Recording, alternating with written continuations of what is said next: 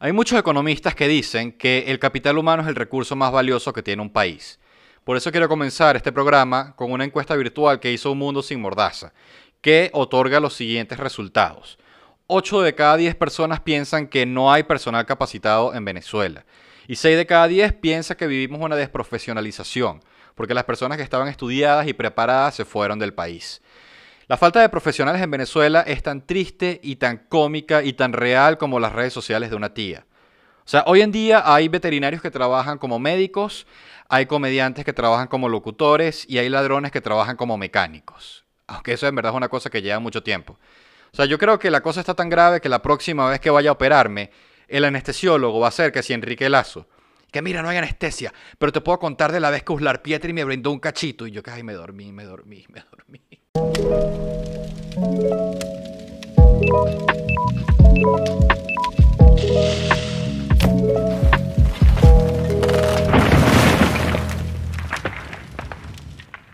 Bueno, bienvenidos al quinto episodio de Todo está bien. Este va a ser un capítulo que va a estar dedicado al tema de la emigración, de por qué tantos venezolanos han ido del país si me estás viendo por YouTube, eh, recuerda darle like al video una vez que lo veas si te gustó. O de una vez, si eres un tipo impetuoso que dices, Rolando va a estar haciendo otro gran programa, así que le voy a dar like de una vez. No tengo ningún problema con eso.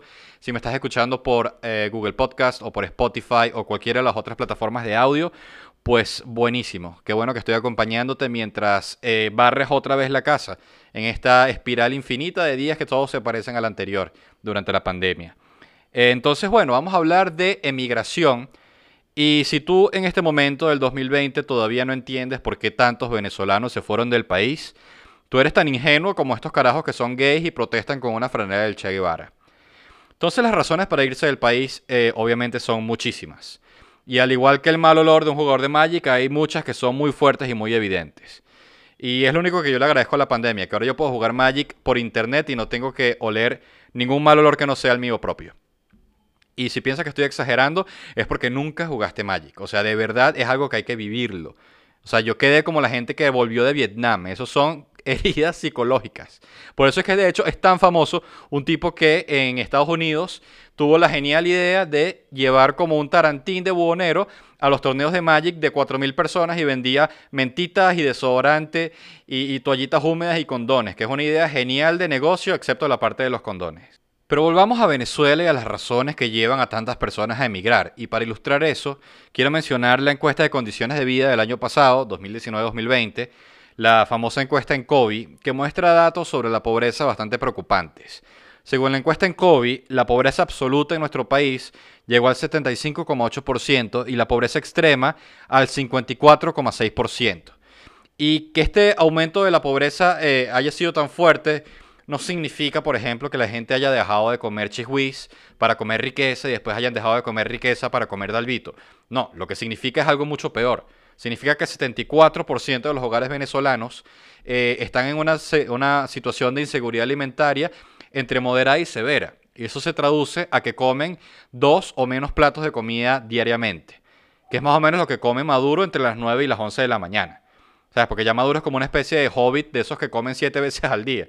Pero un hobbit malo, es como el hobbit que se puso el anillo de Sauron y después se comió siete parrillas y quedó todo gigante. Por eso es que tantos jóvenes se plantean entonces emigrar. De acuerdo a la encuesta de Un Mundo Sin Mordaza que mencioné anteriormente, 69% de los jóvenes consideraron la posibilidad de irse del país. Y la consecuencia de esto es que Venezuela se convierte poco a poco en un país de viejos, porque todos los jóvenes se van del país. O sea, yo creo que dentro de cinco años más o menos, las discotecas no van a poner música electrónica ni reggaetón, sino puro circuito de éxitos y onda. Eh, es, es, lógico que quieran irse del país, las razones son demasiadas. De acuerdo a esta misma encuesta, 92% de los jóvenes consideran que la crisis económica es la mayor razón que los impulsa a irse del país. Y es algo que tiene sentido porque si tú eres un chamo o una chama con mucha energía y un mundo lleno de sueños y de cosas que quieres hacer en tu vida, lo menos que tú quieres hacer es estar en un país donde poco a poco el tequeño vale más que la moneda nacional. Que es una cosa que suena medio mal hasta que imaginas la posibilidad de que los bancos creen cajeros automáticos que dispensen tequeños, que sería ya como el Dubai de los gordos. Además, si eres joven, otro gran anhelo que todos tienen es independizarse y en Venezuela eso es algo prácticamente imposible.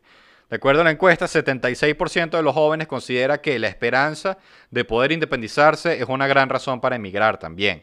Y eso ni siquiera tengo que explicarlo, es algo demasiado lógico. Porque, o sea, en la Venezuela hace dos años las únicas dos opciones que tenían para tirar era que si meterte en un carro o meterte en un motel.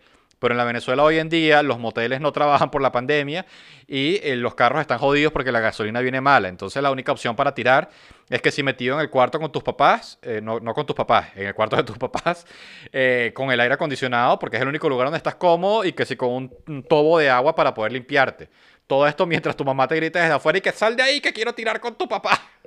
Por eso es que emigrar se convierte en la solución más obvia para muchos venezolanos, pero no es la más sencilla. Para empezar, los requisitos migratorios en los países de Latinoamérica son cada día más estrictos.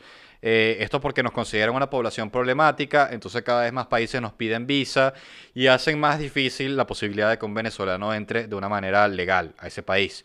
Que es una cosa que yo creo que deberían reconsiderar y capaz eh, darnos otras opciones a los venezolanos, hacer que sí, una especie de Shark Tank para que uno pueda demostrar si vale la pena que uno entre a ese país. O sea, que llegues y te pregunte y que, ajá, ¿qué sabes hacer tú? Y que, mm, no sé, pero yo preparo un Nestí buenísimo, no me queda aguado. Verga, increíble, bienvenido a Costa Rica. Claro que para tener una visa primero tienes que tener un pasaporte y un pasaporte para un venezolano es otro gran problema.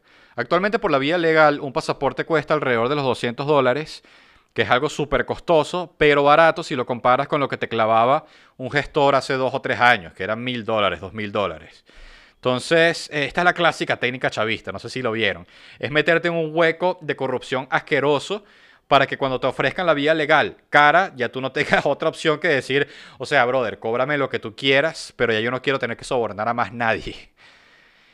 Y ahora supongamos ya que tienes pasaporte y tienes visa. Entonces viene el gran problema, el siguiente problema, de tener que comprar un pasaje de avión, que es algo que es prácticamente inaccesible para la mayoría de los venezolanos que ganan menos de 50 dólares al mes. Porque con menos de 50 dólares al mes, el único pasaje que puedes comprarte es uno en el que el avión despega de Maiquetía y se queda sin gasolina cinco minutos después. Por eso, grandes cantidades de venezolanos han tenido que optar por dramáticos viajes por tierra o entradas ilegales a sus países de destino es algo que los deja en situaciones realmente vulnerables. Lo vimos, por ejemplo, en series como Caminantes de José Rafael Guzmán, lo que hacían los venezolanos cruzando la frontera hacia Colombia. Y si no hubiera una crisis tan grave y tan terrible en Venezuela, eh, lo que hubiera tenido que hacer José Rafael es que sí, un programa donde graba a venezolanos comprando whisky en un duty free, que es 100% menos emocionante. En definitiva, hay grandes faltas del Estado venezolano que lo convierten en responsable de esta crisis migratoria. Primero a nivel externo, si hablamos de los migrantes venezolanos, porque el gobierno debería estar eh, en la responsabilidad de defender sus derechos humanos, de cooperar con otros estados para crear políticas que, digamos, promuevan eh, que se cumplan todos los derechos humanos de las personas que intentan eh, emigrar del país. Y es algo que no se hace porque ni siquiera acepta el gobierno que existe una crisis migratoria. Y a nivel interno también deberían respetar los derechos humanos y lo que hacen es violarlos y es una de las causas de la crisis humanitaria que precisamente disparó toda esta migración. Es un tema complicadísimo, es un tema muy difícil. Eh, todos los días gente arriesga su vida intentando salir de Venezuela por las infinitas dificultades que representa esto. Y eso es una violación al derecho a la libre circulación que está estipulado en muchísimos convenios eh, internacionales. En presencia de un fenómeno de esta magnitud es normal tener sentimientos encontrados. De acuerdo a la encuesta realizada por Un Mundo Sin Mordaza, 62% de los jóvenes manifiesta que se sienten tristes frente al fenómeno de la emigración. Y el mismo porcentaje aproximadamente se siente preocupado. Y es totalmente normal. Eh, en el caso muy personal mío, mi esposa lleva más o menos un año y medio eh, yendo a, terapia, viéndose con un psicólogo, porque eh, sus padres se fueron del país y sus hermanos se fueron del país y ella es la única que queda acá, de su familia directa. Y ya mi bebé o sea, nuestro hijo lleva dos cumpleaños donde no ha tenido a sus abuelos cerca. Y por otro lado, también los abuelos de Gaby están en Barquisimeto y ellos también sufren emocionalmente por el hecho de que sus hijos se fueron del país. Entonces es algo que yo personalmente no sé cómo sentirme, porque por un lado todos mis amigos se fueron del país, pero por otro lado tengo un montón de, de lugares donde voy a tener sofás donde quedarme. O sea, tengo sofás en Estados Unidos, tengo sofás en España, tengo sofás en Canadá, tengo sofás en Francia, tengo sofás en Chile, tengo sofás en Panamá, tengo sofás en Colombia, tengo sofás en Perú. Mierda, ¿quién coño me queda en Venezuela? Sin embargo, hay testimonios positivos. Y, saco un testimonio que dijo un entrevistado en una de las ediciones de la revista Todos Ahora, que estaba dedicada a la emigración. Él dijo una frase que me parece hermosa, que cuando te vas del país ya no sientes miedo, que creo que es un buen resumen de las razones por las que tantos venezolanos quieren emigrar. Y, hay otra pregunta que podríamos hacernos, y es qué tiene que pasar para que los venezolanos regresen al país. Bueno, de acuerdo a la encuesta de Un Mundo Sin Mordaza, 56% de los migrantes venezolanos creen que visitarían más Venezuela si la situación política cambiara. Y 6 de cada 10 jóvenes piensa que si la situación cambia, muchas personas se quedarían en el país o no se irían. Entonces, eh, si somos muy realistas, eso de que si hay un cambio político, eh, la situación se revertiría a la Venezuela que vivimos hace 20 años, no se ve como algo tan factible. O sea, tenemos que acostumbrarnos a que ya el pueblo venezolano es un pueblo que está regado en el mundo. O sea, van a haber muchos que no van a regresar y van a haber muchos que estamos aquí que puede que nos vayamos. Y así es como tenemos que verlo en el futuro. No tenemos que caer en la trampa de la nostalgia y no tanto, eh, no tenemos que ahorrar para fiestas de bienvenidas, sino más bien ahorrar para eh, viajes de visita. Eso fue todo por este quinto episodio de Todo está bien. Eh, espero que les haya parecido nuevamente interesante el tema. Eh, denle like si fue así. Coméntenme su opinión. Si están fuera del país, díganme cómo ha sido su experiencia. Yo tengo como 15 amigos de la universidad fuera del país y más de la mitad creo que no van a regresar. Y creo que es una tendencia más o menos que, que se mantiene entre, entre las personas que conozco. Cuéntenme qué piensan, qué tendría que pasar para que volvieran. Eh, nada, suscríbanse al canal, compartan el, podcast con personas que conozcan. Eh, y nada, nos vemos en el sexto episodio. Chao.